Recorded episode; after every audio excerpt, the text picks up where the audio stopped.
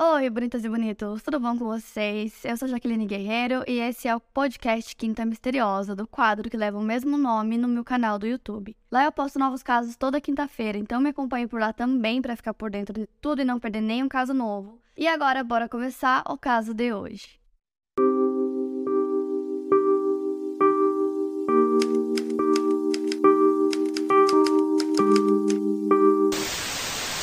Michelle Marie Somers nasceu no dia 15 de janeiro de 1957 e ela tinha cinco irmãos. Ela cresceu em Concord, no estado norte-americano da Califórnia. Mais tarde, ela aprendeu violino, participou de teatro, ela amava atuar e tornou-se líder de torcida. Em seu baile do ensino médio, ela foi eleita rainha do baile. A Michelle se destacava em tudo que ela se propunha a fazer, sendo uma aluna nota A na escola e muito ativa na igreja que ela frequentava. Posteriormente, ela se tornou modelo e participou de quatro concursos de beleza no total, resultando em ser coroada como Miss Concord no ano de 1976. Segundo uma de suas irmãs, Linda, todos pareciam gostar da Michelle, em especial os meninos. Desde sempre, ela teve mais amigos do que amigas. A Michelle foi para a Suíça fazer o um intercâmbio e logo depois da sua volta, o menino suíço veio até a Califórnia apenas para visitá-la. Aos 21 anos, a Michelle conheceu um jovem chamado Martin Joseph McNeil em uma atividade de jovens adultos da sua igreja. Eles se apaixonaram e iniciaram um relacionamento. Mas nem tudo era perfeito. Desde o momento em que a Michelle conheceu o Martin, a sua mãe Ellen temeu por sua vida.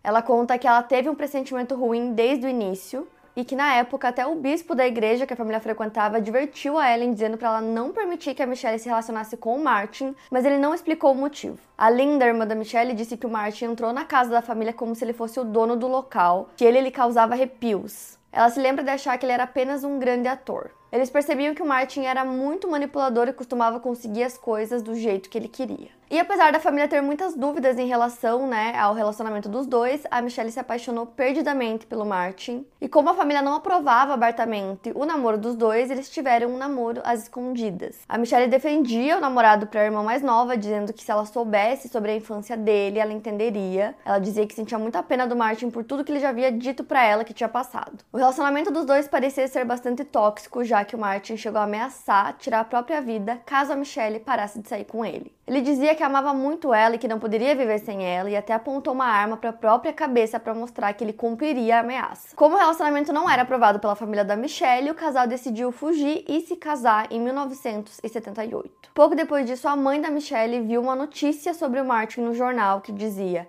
Brilhante onda de falsificações inspirada na TV. A tensão entre a Michelle sua família aumentou depois da fuga e mais ainda depois deles descobrirem através das notícias o histórico criminoso do Martin. O que aconteceu foi que não muito antes dele conhecer e começar a se relacionar com a Michelle, ele falsificou 35 mil dólares em cheques e passou três dias gastando esse dinheiro comprando coisas aleatórias como anéis de diamantes, meias, sofás, cadeiras, relógios, bicicletas, geladeira, 20 pares de sapato, TVs, pneus, um guarda-roupa e muitas outras coisas, como por exemplo um carregamento de bombons de cereja. Para a polícia, Martin disse que teve a ideia de fazer isso depois de ter assistido um episódio do 60 Minutes sobre como funcionavam os falsificadores de cheques. Para alguns amigos, ele disse que depois de ter assistido ao programa, que ele poderia fazer melhor do que os falsificadores e correr menos riscos. Porém, mais tarde, para um psiquiatra do tribunal, o Martin não soube explicar o motivo para o seu crime, dizendo que ele não queria nem precisava daquelas coisas e que ele não sabia o porquê ele tinha feito aquilo. Quatro meses após o casamento, Martin foi preso e cumpriu uma pena de seis meses pelos crimes de falsificação, roubo e fraude. Depois de ter visto essa notícia no jornal, a mãe da Michelle decidiu pesquisar mais sobre a vida do seu novo genro,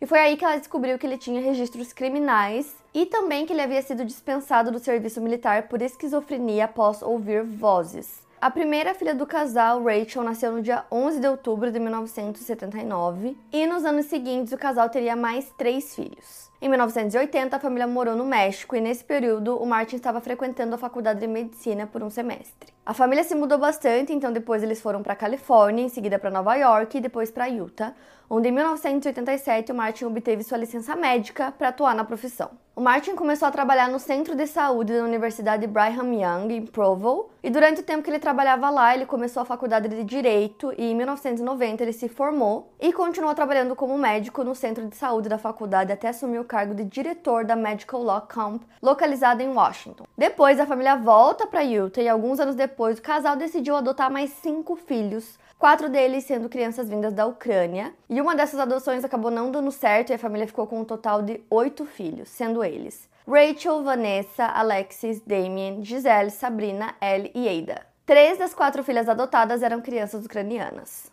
E a Michelle era descrita pelos seus familiares como sendo uma pessoa maravilhosa, extremamente gentil, generosa, sempre disposta a ajudar qualquer pessoa, então ela sempre colocava a vontade dos outros à frente da dela. Então, basicamente, ela dedicava a vida dela aos filhos e à sua família.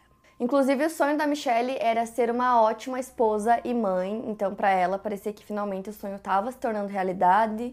Ela era extremamente presente na vida de todos os filhos, então, ela era uma ótima mãe e também todos os filhos estavam muito bem com o pai. Mas os familiares não mantinham uma boa relação com o Martin, eles continuavam achando ele extremamente manipulador e arrogante.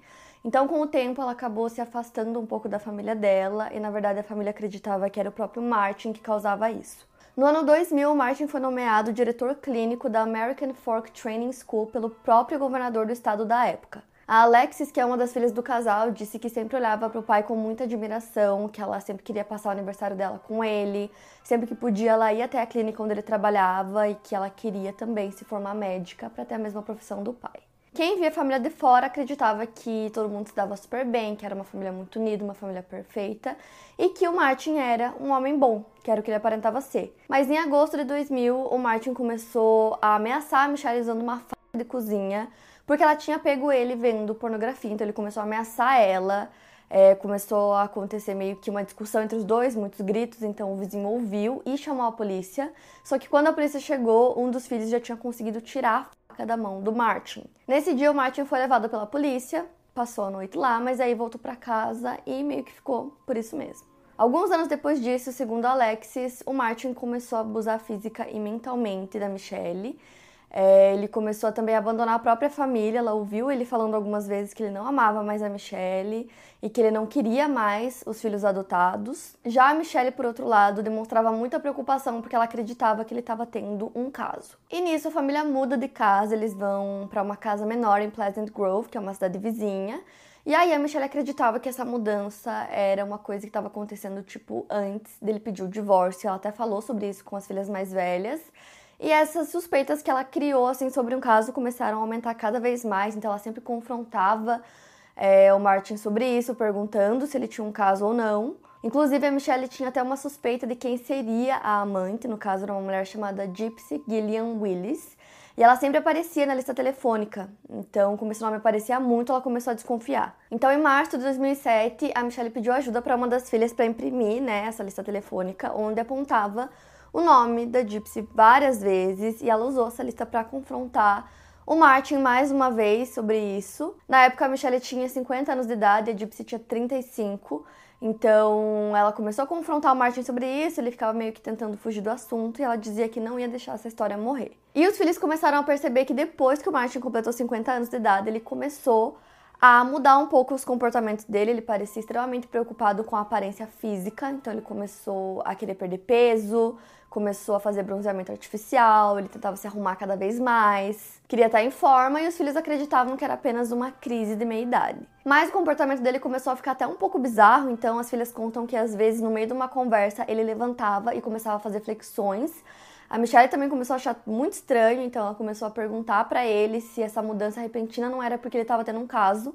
E a resposta dele foi a de que a Michelle deveria estar se preocupando mais com a aparência também, tentar melhorar a aparência dela. E nisso ele começou a insistir que a Michelle fizesse uma cirurgia de lifting facial, que era uma coisa que ela não queria, que ela nunca disse que queria fazer essa cirurgia, mas ele começou a convencer ela sobre isso, então ele marcou uma consulta com um cirurgião plástico de uma cidade vizinha, chamado Dr. Scott Thompson. Então ele levou ela para essa consulta, e aí marcaram algumas consultas depois disso, e a Alexis, né, uma das filhas, acompanhava a mãe nas consultas e pediu para que eles marcassem essa cirurgia enquanto ela estivesse em casa de férias da faculdade, porque ela queria cuidar da mãe. Ela fazia faculdade de medicina, né? Então ela estudava em outra cidade, mas o Martin respondeu que não precisava, porque ele teria uma semana de folga e nessa semana que ele teria, ele mesmo cuidaria da Michelle. Mas o Martin ficava insistindo que marcasse a cirurgia o quanto antes, então a cirurgia foi marcada para o dia 3 de abril de 2007. E aí ele levou uma lista com vários medicamentos que era para o cirurgião plástico receitar para o pós-operatório da Michelle. Então o Martin levou essa lista. O cirurgião acabou prescrevendo vários medicamentos para ela, dentre eles tinham alguns bem pesados, como um remédio hipnótico que era usado para tratamento de distúrbios do sono. Também tinha a oxicodona, que é um analgésico potente, tendo um efeito parecido com o da morfina, mas em alguns casos tem uma potência duas vezes maior. Também tinha diazepam, que é indicado para o alívio sintomático da ansiedade, tensão e outras queixas psicológicas associadas à síndrome da ansiedade. E esses medicamentos não eram normalmente prescritos para esse tipo de cirurgia que ela fez, que era de lifting facial, porque esses medicamentos não devem ser combinados. Mas o Martin, como médico, se responsabilizou por cuidar da esposa e ele mesmo dosar esses medicamentos para ela, para que ela não tivesse problemas. E a Alexis queria ajudar a cuidar da sua mãe, já que a Michelle estava com o rosto todo enfaixado e com os olhos tapados devido à cirurgia. Mas logo na primeira noite, no dia seguinte da cirurgia, o Martin não permitiu que a filha ficasse junto com a mãe, dizendo que ele mesmo cuidaria das medicações. Então, na manhã seguinte, Alexis conseguiu ver a Michelle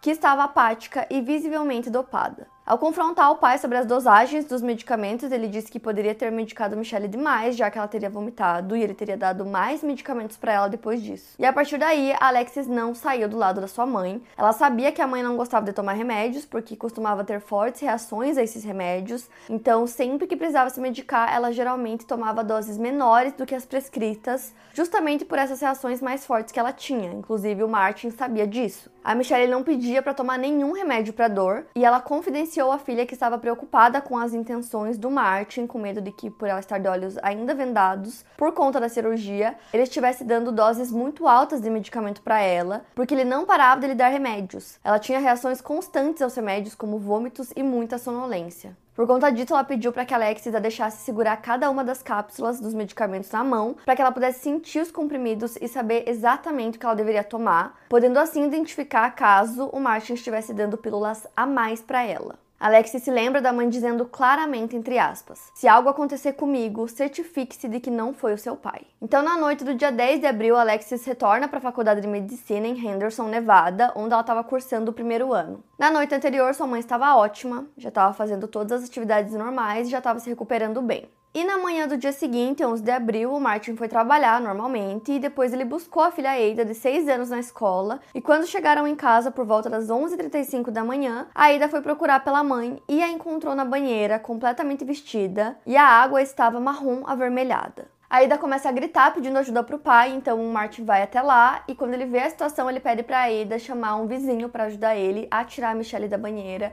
Então a sai correndo, chama um vizinho e aí vem a vizinha dele chamada Andy. E aí imediatamente o Martin responde que ele queria um vizinho homem, porque a Andy não conseguiria ajudá-lo a tirar é, a Michelle da banheira, precisava ser um homem, um homem forte. Então ele exige que a Andy vá atrás de um homem. A Andy, inclusive, se lembra de não ter visto água nenhuma na banheira e que a Michelle estava usando apenas a roupa de baixo. E aí a Andy vai atrás de outro vizinho chamado Doug Daniels. Ele chega no local ajuda o Martin a tirar a Michelle da banheira e nisso o Martin começa a fazer a reanimação. Mais tarde, o Doug disse para os investigadores que durante a manobra ele não percebeu o peito da Michelle subindo, que era algo que deveria acontecer. E o Martin era um médico licenciado, então ele poderia ter feito diversos outros procedimentos é, para tentar ressuscitar a Michelle, os quais ele não fez mais nenhum, e não se sabe o porquê. E aí tem a ligação que o Martin fez pro 911, que foi uma ligação muito confusa.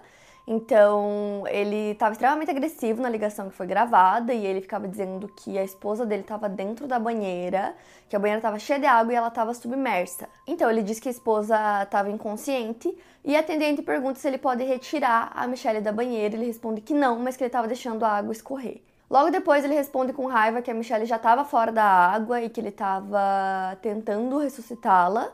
E depois ele desliga o telefone e aí a atendente liga para ele novamente, aí ele fala que ele está tentando ainda ressuscitá-la e que ele é médico, então meio que ele quer dizer que ele sabe o que ele está fazendo.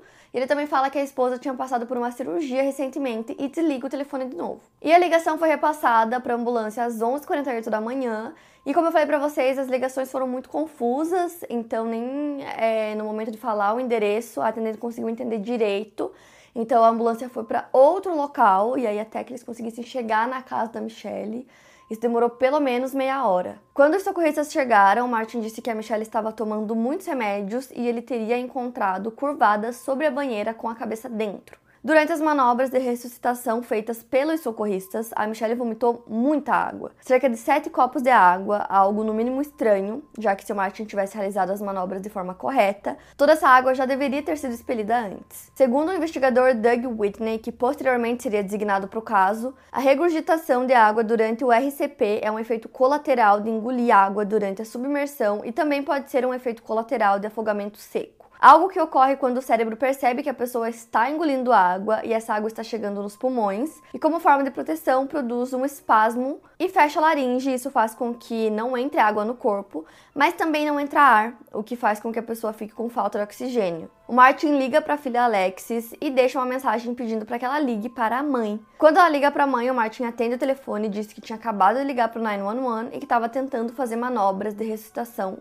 na Michelle. Desesperada, Alexis correu para o carro e começou a dirigir até o aeroporto. Enquanto ela dirigia, ela gritava: Ele a matou, ele a matou. Ela disse que teve uma sensação avassaladora de que seu pai havia matado sua mãe, algo que foi muito perturbador para ela porque ela era muito próxima do pai. A Michelle foi levada ao hospital American Fork Hospital, onde fizeram manobras de ressuscitação por cerca de 45 minutos, e mesmo assim ela não resistiu. A equipe médica do local descreveu os comportamentos do Martin como bizarros e inconsistentes com um de um marido em luto.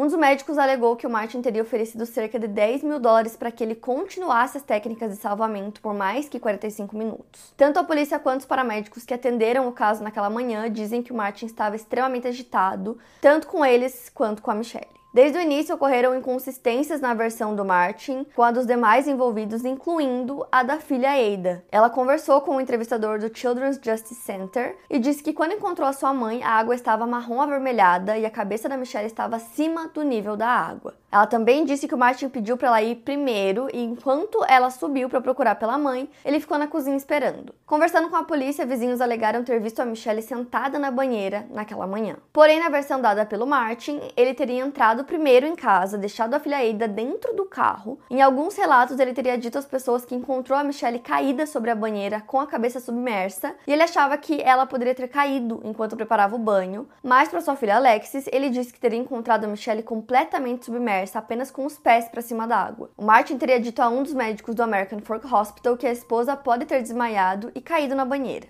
Segundo o relatório de um dos médicos do pronto-socorro que atendeu a Michelle, na parte de trás das suas pernas e nádegas estava acontecendo um fenômeno chamado lividez, que é quando o sangue sedimenta em alguma parte do corpo, algo que ocorre geralmente uma hora após a morte. Isso sugere que ela teria morrido de costas, então não fazia muito sentido que ela estivesse com a cabeça dentro da banheira, como Martin alegou. Depois que a Michelle foi levada pela equipe médica, o Doug, né, o vizinho que ajudou o Martin a retirar o corpo da Michelle da banheira, tentou limpar o banheiro, mas ele não encontrou nenhuma toalha.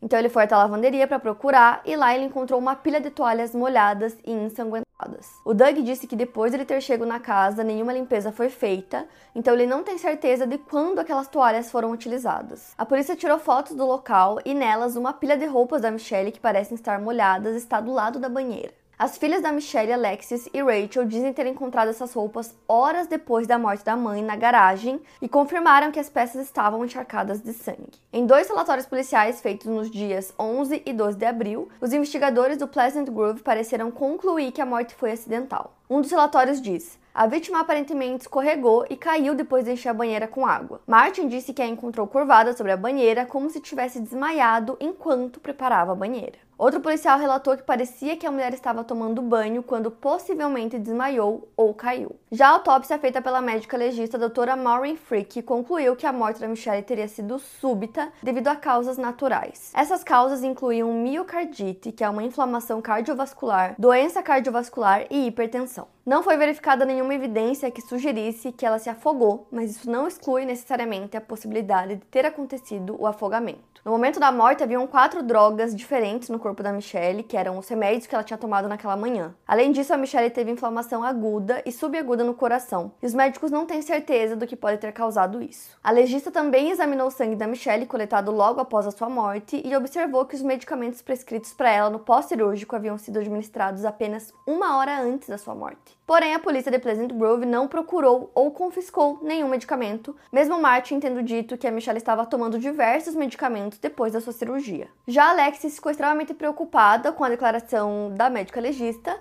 porque segundo ela, a mãe dela já não estava tomando mais os remédios, ela já estava bem, já faziam alguns dias da cirurgia, então quando ela voltou para a faculdade, a mãe dela estava super bem. Então ela estava com medo que o pai tivesse amassando, né, os remédios e colocando na comida da mãe dela sem que ela percebesse. Além disso, a Michelle tinha acabado de completar 50 anos e ela não tinha nenhum problema grave de saúde.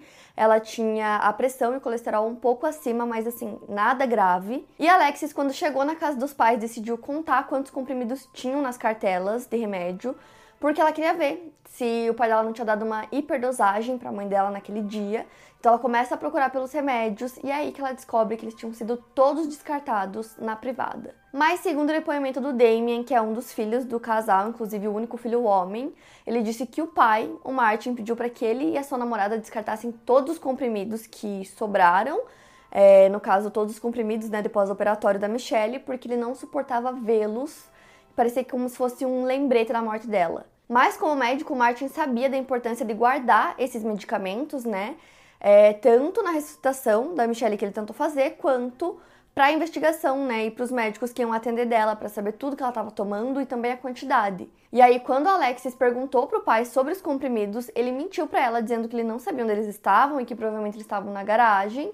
E nisso ela já tinha descoberto, né, que eles tinham sido descartados e ela não conseguia acreditar que o pai dela que tinha mandado que o Damien descartasse todos aqueles comprimidos. E segundo o capitão da polícia de Pleasant Grove, chamado Mike Smith, no momento em que a polícia chegou no local, não haviam evidências que sugerissem crime, por isso eles não se atentaram aos medicamentos. E como a própria legista concluiu que a morte teria sido ocasionada por causas naturais, os policiais não olharam para o caso como um possível homicídio apesar das inconsistências no discurso do Martin. O Damien diz que o Martin teria pedido para que ele se livrasse dos medicamentos naquele dia porque queria manter a cirurgia da sua mãe como um assunto mais privado, mesmo tendo contado para a polícia sobre a cirurgia e temia que ele mesmo tentasse uma overdose. Três dias após a morte da Michelle, aconteceu o velório no dia 14 de abril, algo que o Martin exigiu que fosse feito às pressas. Ele falou durante o funeral, mencionou a esposa poucas vezes, não falou muito sobre ela ou sobre a vida dela. Ele citou a história de Jó da Bíblia e contou histórias da própria própria família, descrevendo-a como definição de disfuncional. Os irmãos mais velhos da Michelle, chamados Mick e Steve, viajaram da Califórnia até Utah para o funeral, mas o Martin pediu a um de seus filhos que ligasse para eles pedindo para que eles retornassem, para que eles não fossem ao funeral. Ele disse que se algum dos irmãos da Michelle fossem ao funeral, ele chamaria a polícia. Os irmãos respeitaram a decisão pensando nos sobrinhos e fizeram uma cerimônia própria no dia seguinte. Ambos disseram que imediatamente quando souberam da morte da irmã, sabiam que o Martin provavelmente tinha alguma coisa a ver com isso.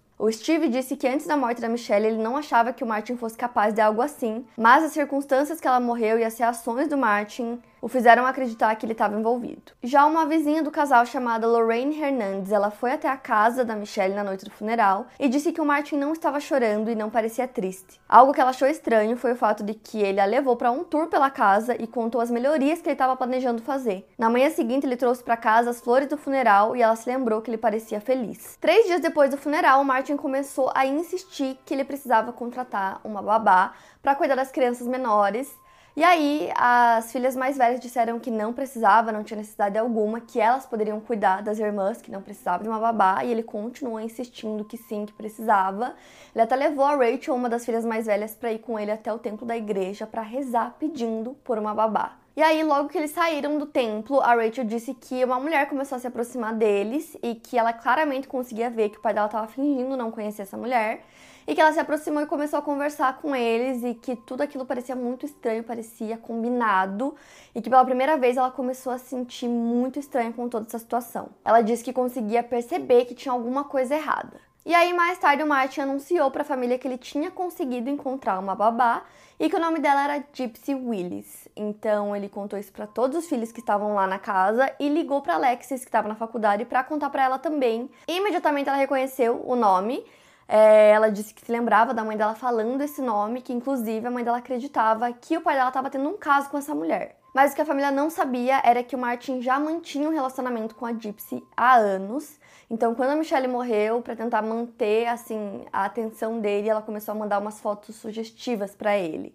E aí, poucas semanas depois de se tornar a babá das crianças mais novas, a Gypsy se muda para casa da família. Apenas 90 dias depois da morte da Michelle, o Martin pede a Gypsy em casamento. A Gypsy decidiu levar o Martin para conhecer os pais dela.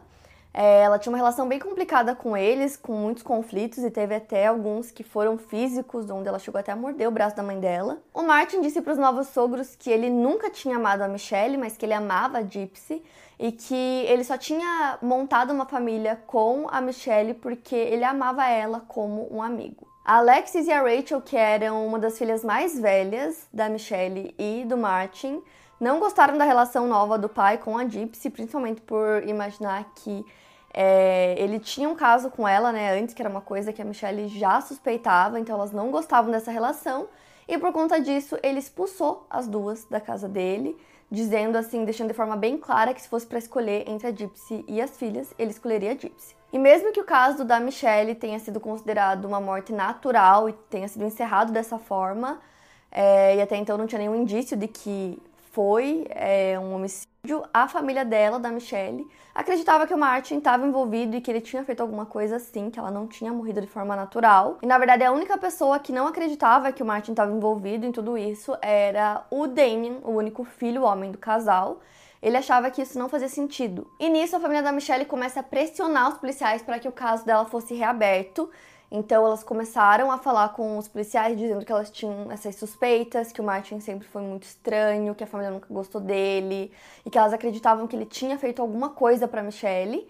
Mas elas disseram que os policiais responderam de forma muito arrogante e muito rude, meio que até debochando delas quando elas pediram para que o caso fosse reaberto. Um relatório da polícia de Pleasant Grove foi registrado em junho de 2007 e mencionava as suspeitas do envolvimento do Martin na morte da Michelle, dizendo que ele possivelmente pagou a legista pelos resultados da autópsia, que teoricamente seria o que encerraria o caso. A Linda, uma das irmãs da Michelle, continua enviando diversas cartas e e-mails para a Procuradoria do Condado de Utah e para o então governador John Huntsman Jr. Ela, junto com Alexis e Rachel, juntaram diversas evidências que as faziam acreditar que o Martin tinha algo a ver com a morte da Michelle. Essa pressão finalmente teve resultado em janeiro de 2008, quando os investigadores do gabinete do promotor do condado de Utah, Doug Whitney e Jeff Robinson, foram designados para essa investigação. Então eles começaram conversando com as pessoas envolvidas na época e queriam conversar com a legista responsável pela autópsia, porém ela já tinha falecido. E com essa investigação a polícia descobriu o histórico criminal e de mentiras que o Martin possuía. O investigador Doug disse que pelo fato do Martin ser um médico e advogado respeitado, isso fazia com que poucas pessoas o questionassem. Eles conseguiram emitir um mandado de busca para confiscar os computadores, telefones celulares e câmeras filmadoras do Martin. O investigador Whitney escreveu o seguinte nesse mandato: Há motivos prováveis para acreditar que o Martin McNeil teve a oportunidade, o motivo, a disposição psicológica e, com base em seu estilo de vida, a capacidade de matar sua esposa Michelle McNeil, o que acredito que ele fez na manhã do dia 11 de abril de 2007.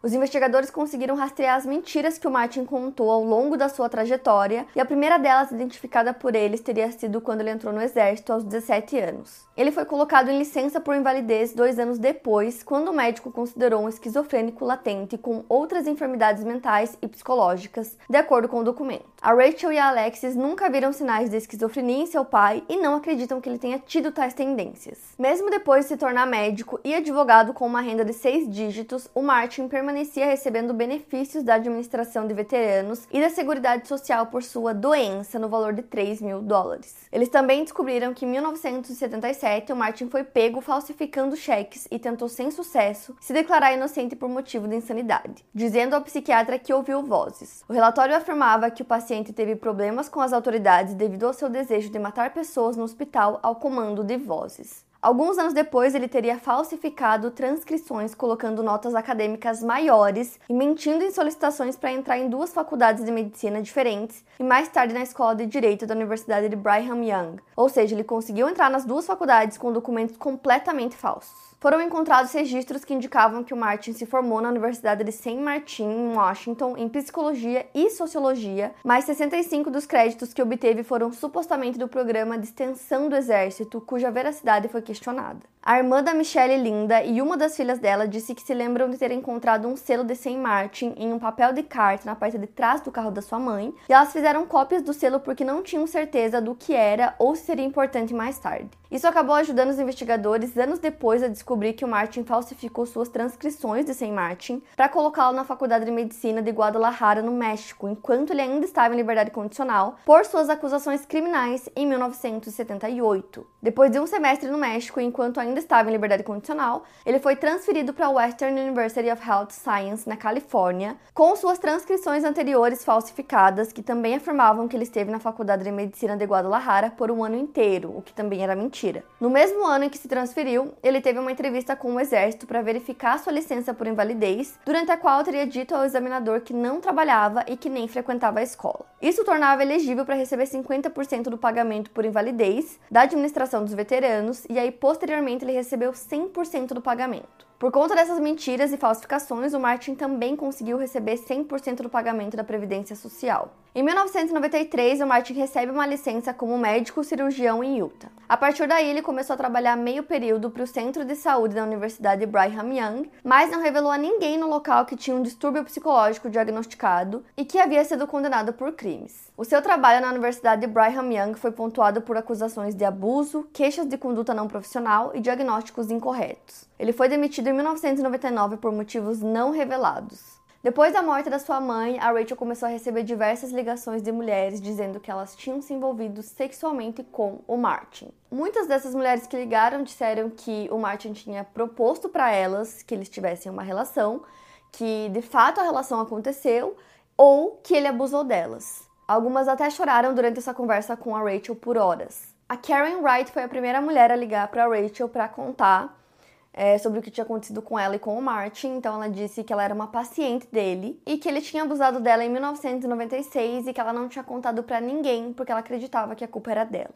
Outro homem disse que testemunhou Martin abusando de uma mulher anos antes e que a Rachel era pequena na época, então começaram né, a surgir todas essas ligações é, todas as coisas que estavam contando para Rachel e ela disse que gostaria que essas pessoas tivessem aparecido antes contado essas coisas antes quando a mãe dela ainda estava viva, porque ela acreditava que assim, né, se a mãe dela soubesse de tudo isso, ela teria separado do pai dela e que possivelmente estaria viva. A Karen, que foi a primeira vítima, né, a falar com a Rachel, Disse que o Martin também teve relações com ela pela segunda vez em seu escritório logo depois, e ela afirmou que essas agressões tiveram um efeito profundo em sua vida. Ela foi devastada pela culpa até encontrar as informações de contato da Rachel na internet e aprender mais sobre Martin e sua história com outras mulheres. Então, além dessas histórias fora da família, o Martin também teria abusado da Alexis depois da morte da sua esposa, alegando que teria confundido ela com a esposa falecida. Os investigadores também descobriram que diversos meses antes da morte da Michelle, o Martin começou a dizer aos vizinhos e membros de sua ala médica que estava sofrendo com uma forma rara de câncer no pé, além de dizer que tinha esclerose múltipla. Ele estava até usando uma bengala durante o funeral da esposa. Avaliando o caso posteriormente, o investigador Whitney disse que a doença pode ter sido algo planejado, uma encenação para que ele precisasse de ajuda para tirar a esposa da banheira. Os familiares afirmam que o Martin não estava doente. Poucos dias antes da morte da mãe, a Rachel viu o pai dela descendo as escadas do porão sem qualquer dificuldade. Ainda segundo relatos de familiares, ele teria ajudado a transportar feno no Wyoming apenas algumas semanas antes. O advogado do Martin, Randy Spencer, alega que o cliente possui uma condição neurológica que faz com que algumas partes do seu corpo fiquem dormentes se ele ficar em uma determinada posição por muito tempo. Além disso, ele disse que o Martin tinha um dedo grande e inchado devido a uma lesão anterior.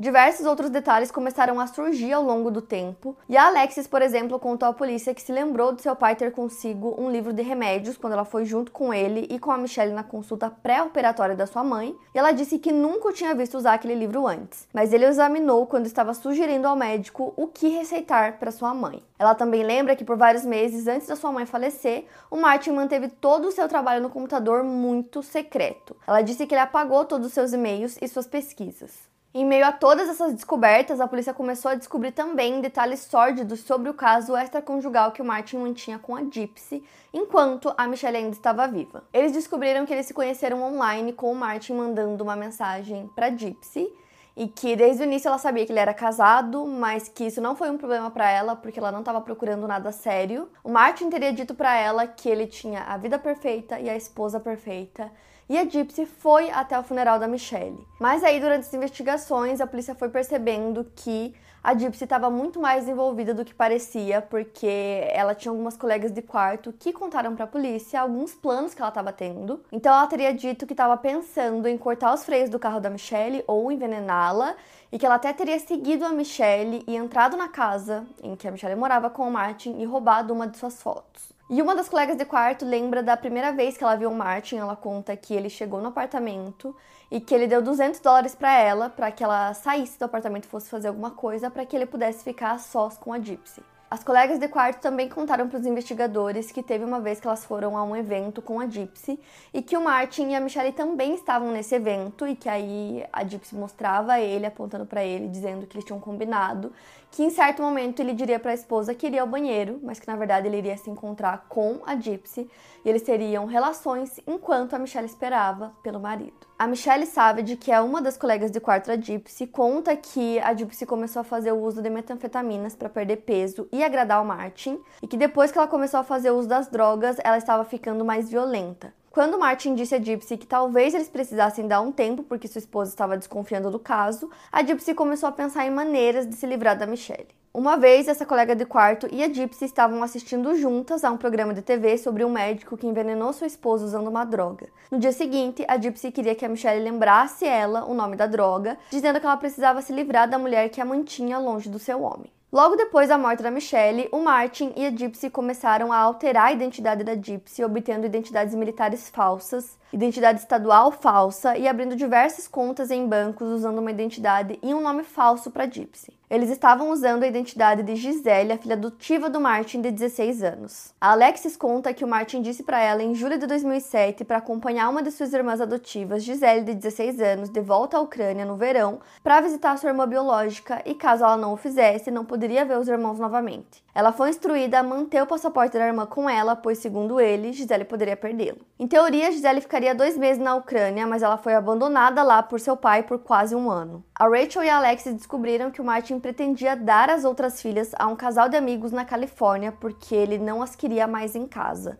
Alexis decidiu que lutaria pela guarda das irmãs e o Martin ameaçou, dizendo que ele atiraria da faculdade de medicina se ela fizesse isso. E aí, quando a Gypsy assumiu a identidade de Gisele, eles foram ao tribunal e conseguiram alterar a data de nascimento do documento, aumentando a idade de Gisele em 20 anos. Ela assumiu essa identidade de Gillian Gisele McNeil e disse que era casada com Martin. E conforme a investigação ia indo mais a fundo, eles descobriram que quando a Michelle morreu, a casa estava no nome dela. O Martin não tinha intenção de passar pelo processo de inventário e não queria pagar impostos. Então ele agiu como advogado da esposa, fingindo que ela ainda estava viva e transferiu a propriedade para o seu nome. No mesmo dia que a transação foi concluída, a Gypsy entrou com um penhor de um milhão de dólares sobre a casa, algo ilegal, pois não havia motivo para o penhor. Os investigadores acreditam que isso foi feito para tentar desencorajar as filhas do Martin a reivindicarem os direitos pela casa, porque Alex estava tentando obter a custódia de três irmãs mais novas na época. Então, quando o governo federal percebeu essa movimentação, eles fizeram com que um dos seus agentes atuasse como um possível comprador para a casa, e aí alguns dias depois a Gypsy retirou o penhor.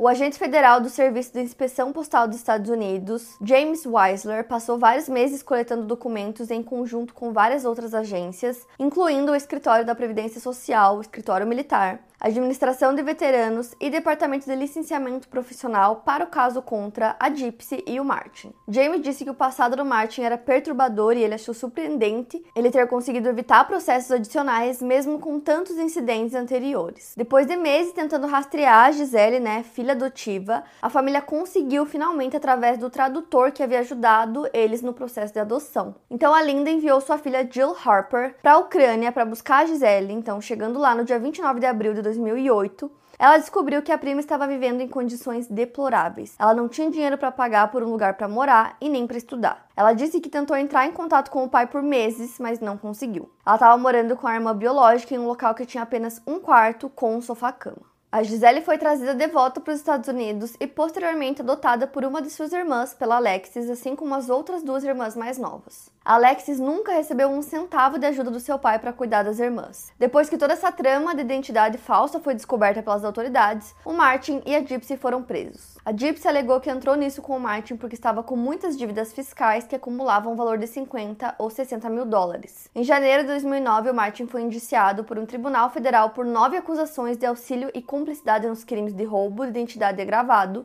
uso indevido de número de seguro social e declarações falsas. O Martin se declarou culpado de duas acusações de auxílio e cumplicidade em roubo de identidade agravado. Em agosto do mesmo ano, ele foi condenado a quatro anos de prisão. E toda a família se surpreendeu com os fatos que o agente federal James levou ao julgamento, contando que ele descobriu que o Martin alterou seu testamento após a morte da Michelle, deixando apenas um dólar para cada filho. O resto de tudo que ele tinha ficaria para Gypsy sob sua identidade falsa. Inclusive, a Gypsy também foi indiciada por 11 acusações diferentes, que incluíam o uso indevido de cartão de seguro social. Ela se declarou culpada de uma acusação de roubo de identidade agravado e foi condenada a 21 meses de prisão. Um mês antes de começar a cumprir sua pena, a Gypsy foi presa depois que os promotores descobriram que ela planejava fugir para o México. Ela foi condenada a começar a cumprir sua sentença imediatamente. Em setembro de 2009, o Martin também se declarou culpado de três crimes de declarações falsas e inconsistentes, fraude de seguro e falsificação no quarto tribunal distrital de Provo. O juiz ordenou que ele cumprisse três anos de prisão. Suas sentenças estadual e federal foram cumpridas de forma simultânea e depois ele ficaria em liberdade condicional por seis anos. Em dezembro de 2009, a Gypsy foi acusada no quarto tribunal distrital de Provo por uma acusação de fraude de identidade,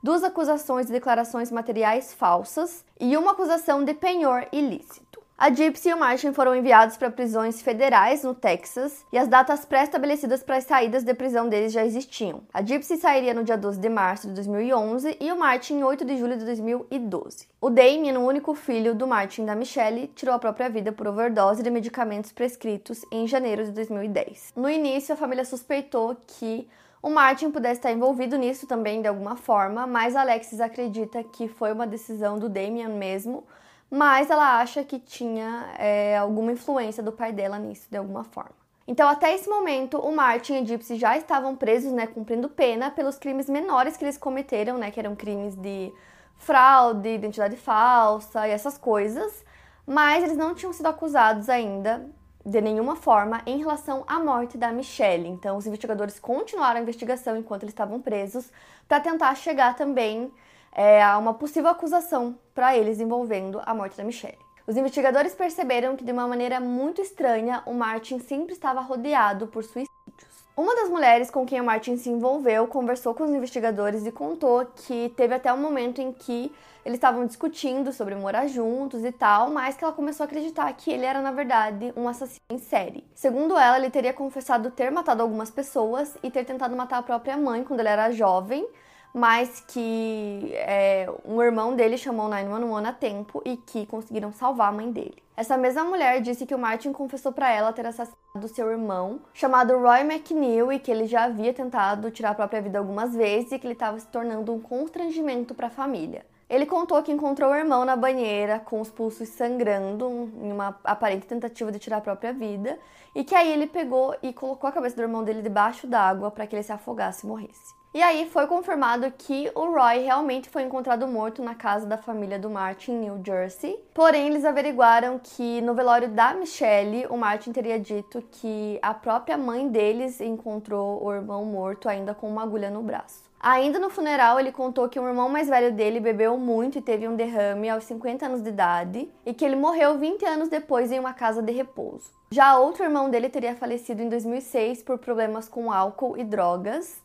E aí, outra irmã dele teria morrido aos 20 anos de idade por estrangulamento e outro irmão teria morrido dois meses antes da Michelle, tirando a própria vida. Então, assim, de todos os irmãos que ele tinha, só tinha uma que estava viva e ela não quis conversar com a polícia. Essa mesma mulher que não foi identificada disse que o Martin teria oferecido matar o marido dela com o objetivo de livrá-la de um relacionamento abusivo. Ela ainda disse que amava o Martin, mas tinha medo dele e relatou que depois que soube da morte da Michelle, ela teria enviado informações sobre o Martin para a polícia de Pleasant Grove, mas que a polícia disse que as informações nunca foram encaminhadas para os locais apropriados. A mulher ainda disse aos investigadores que o Martin teria considerado matar outro membro da sua família que lhe causava vergonha, pois logo depois da morte da Michelle, uma de suas filhas o contou sobre os problemas que estava enfrentando em relação à dependência de drogas, e a solução que o Martin deu para isso seria que ele e a filha tirassem a própria vida juntos. Então, assim, como essa mulher não foi identificada, né, todos esses relatos são de vários momentos antes da morte da Michelle e depois da morte dela também.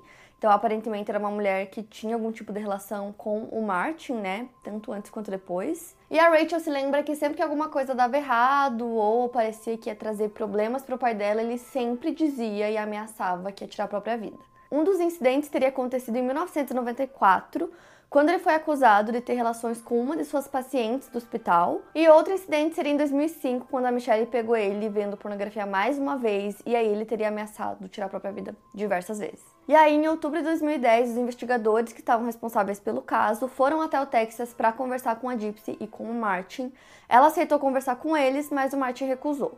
E aí, como resultado de toda essa investigação que eles fizeram, eles conseguiram convencer o escritório do legista do condado a dar outra olhada no relatório de toxicologia da Michelle. Então, o Dr. Todd Gray, que ele é o médico legista do estado de Utah, conseguiu né, pegar esses relatórios e ele reavaliou todos eles. Segundo ele, a miocardite que Michelle sofreu pode ser causada por hipersensibilidade a drogas ou a medicamentos. Ele ainda diz que há certas drogas que podem fazer com que o corpo ataque a si mesmo, matando a pessoa de maneira lenta ou imediata. Ele diz que é improvável que alguém saiba quais drogas uma pessoa é hipersensível, já que esse ataque do corpo acontece quando a pessoa é exposta àquela droga pela primeira vez. Em outubro de 2010, após consultar investigadores do condado de Utah e contratar outras equipes forenses e tecnológicas para avaliarem o relatório de morte da Michelle, o legista Todd Gray alterou a causa da sua morte para incluir a toxicidade de drogas e o modo de morte de Michelle para indeterminada e suspeita, já que ela não poderia ter administrado os medicamentos em si mesma. Todd afirma ainda que a investigação da doutora Maureen Frick no corpo foi completa. Ele disse que o caso exigiria que fosse encontrado um conjunto específico de fatos durante a investigação para superar a falta de quaisquer achados físicos no corpo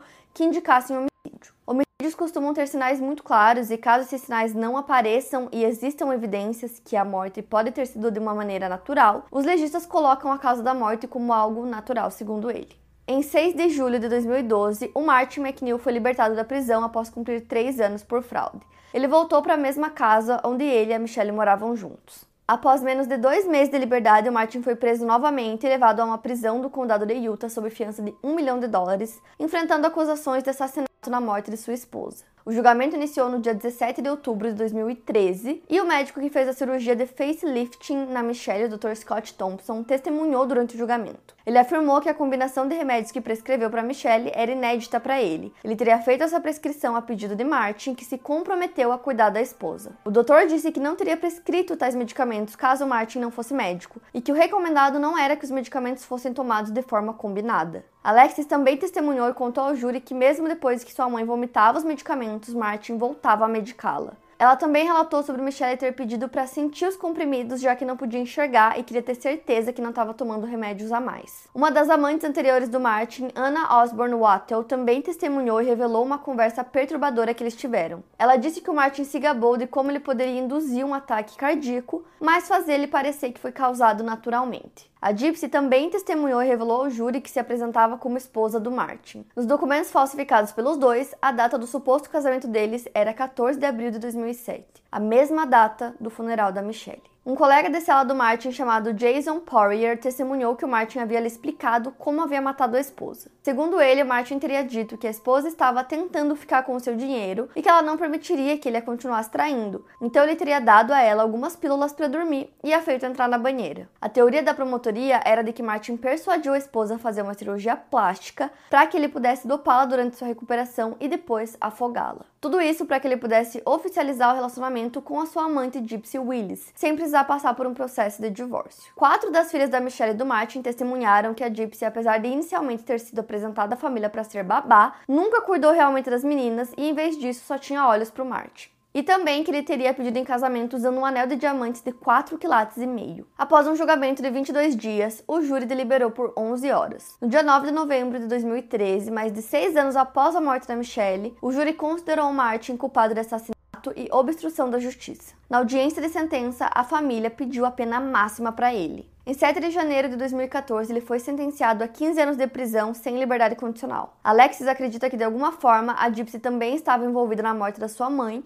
mas ela nunca recebeu nenhuma acusação. Já a Gypsy nega que sabia sobre o assassinato ou que estava de alguma forma envolvida nele. No dia 9 de abril de 2017, o Martin foi encontrado morto na prisão estadual de Utah. Mais tarde, as autoridades confirmaram que ele tirou a própria vida. Mesmo depois de tudo isso, o Martin acreditava que nunca tinha feito nada de errado, que ele na verdade era uma vítima de tudo que estava acontecendo. A Alexis mudou seu sobrenome para o nome de solteira da sua mãe porque ela disse que não quer ser conhecida como outra doutora McNeil. Ela também reclamou que seu pai não colocou uma lápide no túmulo da sua mãe por mais de um ano depois que ela morreu e que não deixou ninguém da família colocar. Depois de reclamar com seu advogado sobre isso e com o tribunal enquanto tentava obter a custódia de suas irmãs, Alexis disse que Linda o encontrou um dia criando sua própria lápide com concreto que ele misturou. A pedra tem cerca de 1,80m de altura e Alexis disse que ele se parece com uma prancha de surf. Ela disse que não sabe ao certo por que seu pai fez isso, mas acredita que foi para economizar dinheiro. Muitas pessoas reclamaram no cemitério sobre o que Alexis chamou de monstruosidade e o Martin finalmente teria colocado uma placa do lado de fora vários meses depois. Alexis e a Linda pretendiam substituí-lo por uma lápide normal.